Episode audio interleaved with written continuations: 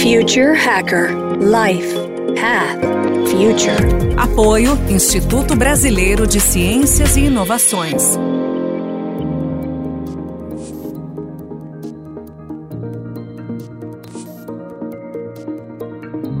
Hello, everybody, and welcome to Future Hackers.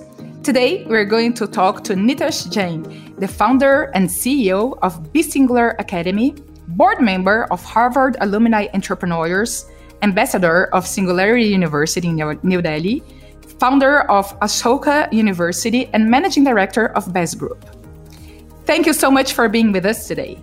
You have such an impressive career around education and exponential technologies, and you are involved in themes around next generation disruptions and the impact of innovation for our future. Could you just tell us a little about how you got there? Hi, Maria, and thank you very much for having me on your show. Well, the journey has been really interesting. I come from a small town based in North India, and since I was a child, I was always fascinated with different kind of technologies and trying to figure out what is happening and what I can do to contribute. I moved to a larger city, and when I got into my my work, I was always having a passion for education and the first venture which got fueled by this passion was purely from my personal pain point as a customer, where I could not find a high quality uh, child care for my own child, my first daughter. And that's where the journey started. And we set up uh, one of India's initial child care chain. So we, we took care of uh, young children while, while the mothers wanted to go to work what I found was that while everybody was pushing in our in our country where women should get to work, nobody was even talking about what kind of difficulties they have leaving their young children behind and who's going to take care of them, uh, except the nannies or the grandmothers. And that did not give the children basic education, which was important at that young age. And that's where we got started into education. Well, I've been involved in manufacturing businesses, as you know, and high technology businesses. So, what I again noticed was as an employer, my HR used to always complain that, you know, these young people who they get to interview, they are lacking skills which are not fitting to the job profile they are interviewing for. And that made me wonder that uh, what are these guys doing in the university and schools? It's like, you know, you're paying for a business class ticket and sitting in a middle row back seat in an economy class and even have to pay for your own water. So they pay the fee, they go and spend time university and schools, but they're not getting education, which is important for them to be successful in their life. And that's what really pained me. And uh, yeah, from there, I got involved with Singularity University, and being there, I again, I was completely surprised that at that age, we had to come and learn about what kind of technologies and the impact is going to be there, which is when BeSingular was born. I, I created my own personal massive transformative purpose that I need to change the way education is taught. Yeah, that's that's how we got started. And the idea of BeSingular is with a vision to disrupt tech education and the, and to prepare the next generation uh, students by skilling them so that they can use exponential technologies to create the future and not just remain users of it. That has been my my journey so far. I hope uh, we can we can meet the purpose and and do something good for the next gen. This is very impressive, um, Nitesh. As most people complain about education quality, but don't really do anything about it, and you actually took uh, matters on your own hands and went after it and created your own school, and and also it's actually bringing to India educations that are you know globally and innovative so, you know, I want to dig into this education piece a little later on. But before that, I'd like to discuss with you the basic problems that, you know, both India and Brazil faces today when it comes to population illiteracy, access to technology, and, you know, those basic infrastructure gaps. On the same time, we're facing this amazing tech evolution globally when it comes to artificial intelligence and renewable energy, health tech, ed tech, so, how do you see us overcoming those gaps and actually bringing knowledge closer to the population? Yeah, what I find is that there is a significant gap in basic understanding itself. And this is across the countries, communities, age brackets. You know, when we are talking of India, uh, we have a pop- we have a population of over 1.2 billion people, and the sheer number of people we have in our nation causes a problem where decent education uh, at all levels, all regions, villages, towns is complex. It's complex to deliver.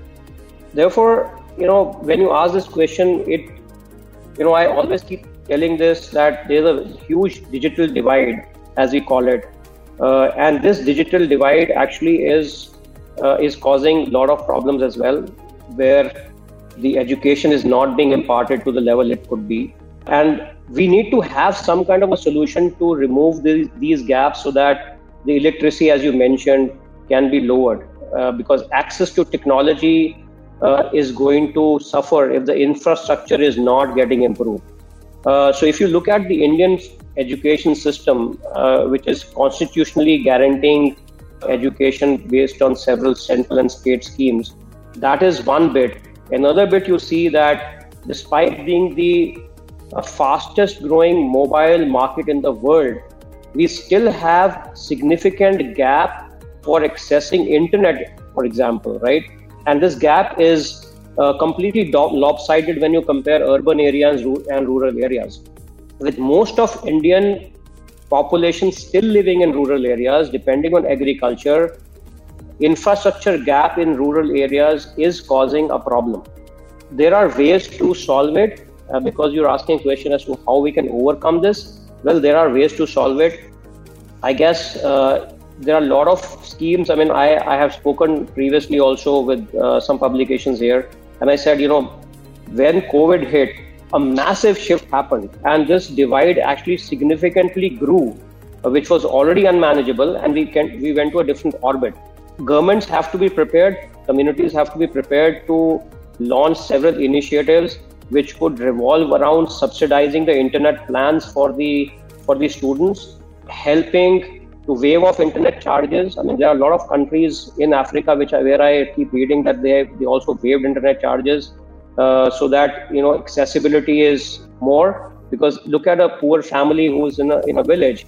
I mean, they probably either they did not have a mobile phone connectivity. Even if they had, they only used to take a very small data pack so that it could just suffice to the needs of the family. But here, when the entire shift is going to happen on accessibility of education, uh, we have to have some kind of schemes which can help overcome the difficulties that the students are having. We could have television as a medium where education can be propagated to a higher degree uh, so that we don't devoid the population which is in the rural areas of staying illiterate. So these are some challenges, these are some areas or examples through which challenges can be overcome. So this is what I feel, and I think Similar situation could be also in countries like Brazil, where a lot of population is still not earning as much. They are facing difficulties. And I guess if these basic infrastructure issues are taken care, there are a lot of providers like us uh, who are willing to you know reach out to students in rural areas in these countries far and wide to make sure that they get quality education uh, like city students would be having as much as COVID forced the shift to digital, most part of our children had to stop studying due to the lack of resources, which is very concerning to everyone, right? So um, let's talk about the quality of education, please. So it seems our education model is still so archaic, in which we are taught to learn the right answer to the questions. In contrast, we have the example of Israel, which is known to have the secret to innovation uh, is to start young. So, to basically encourage imagination, experiment, to accept failure, to test, and to encourage our children basically to experience chaos, to feel comfort with ambiguity. So, do you see this model as the path, as the evolution to education? And how could we adapt to such a different teaching style for most people? you know my my thinking on on these topics is that first is that the education environment is becoming highly dynamic the kind of change which we are seeing is coming more from a societal shift because the society is looking at solutions at a very fast pace on the problems. And we, what I feel is that the outcomes will be, Uh, you know, driven from the societal pressure a lot. So we are having a problem in a society. We are looking, we are quickly looking for a solution, trying to get the solution and go forward. Education is not changing at a pace at which the overall system and overall economies are driving. I feel that, again, coming from an Israel based system or what they are doing in Israel, is we need to have a very open learning environment, something where we are not too specific to the books, but more specifics to doing, skilling, having a hands on approach, and trying to have a project based education and not something which we just read, remember, go for the exams, write the exams, and don't even know how the whole thing functions. Focus on innovation, observation, optimism, and creativity is going to be the key. If, if you look at Israel, I mean, they are really focus on innovation, and innovation actually starts at home. I mean, small, small hacks they keep doing, and parents keep encouraging, uh, encouraging the children. They fail, kids learn, they observe what happened wrong, they again try to do something better. They have they keep the optimism intact and try to again look it from a different angle, be creative about it, and the solution eventually comes up. So this is something which I feel has to be the way to go forward as far as education is concerned. Uh, we don't need to measure on marks, but we need to definitely measure on the quality of the ideas. The interviews which people give for jobs don't need to be on the amount of degrees in a file. I believe strongly that they need to be based on what kind of projects they have done, what they have learned from their failures, and then try to take the people.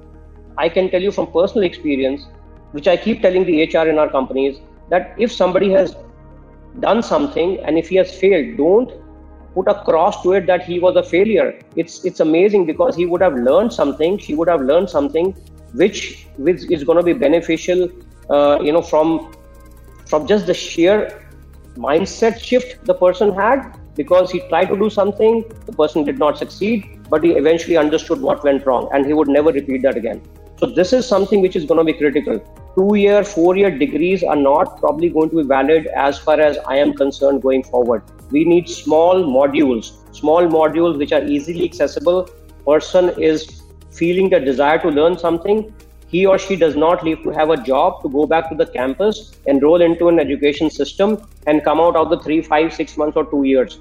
They need to have small modules. They feel the need, go, learn, and come back. So if you look at our model of education at BeSingular, it's exactly based on that. We have 10, 15 hours of coaching, and kids are able to do a project. We have a 60 to 70 hours of coaching. They will get exposure to all the exponential technologies they want. And then there are 10 12 hours of coaching material which is available. They can just come engage with the instructor learn something what what they want to learn go and do something. So i guess you know a combination of all these factors is going to help change the way education has to be imparted going forward yeah that definitely makes a lot of sense to me as well nitesh so uh, we're coming to the end of our first episode, but stay tuned as we continue this conversation on the following one with Nitesh Jain. Future Hacker Life Path Future. Apoio Instituto Brasileiro de Ciências e Inovações.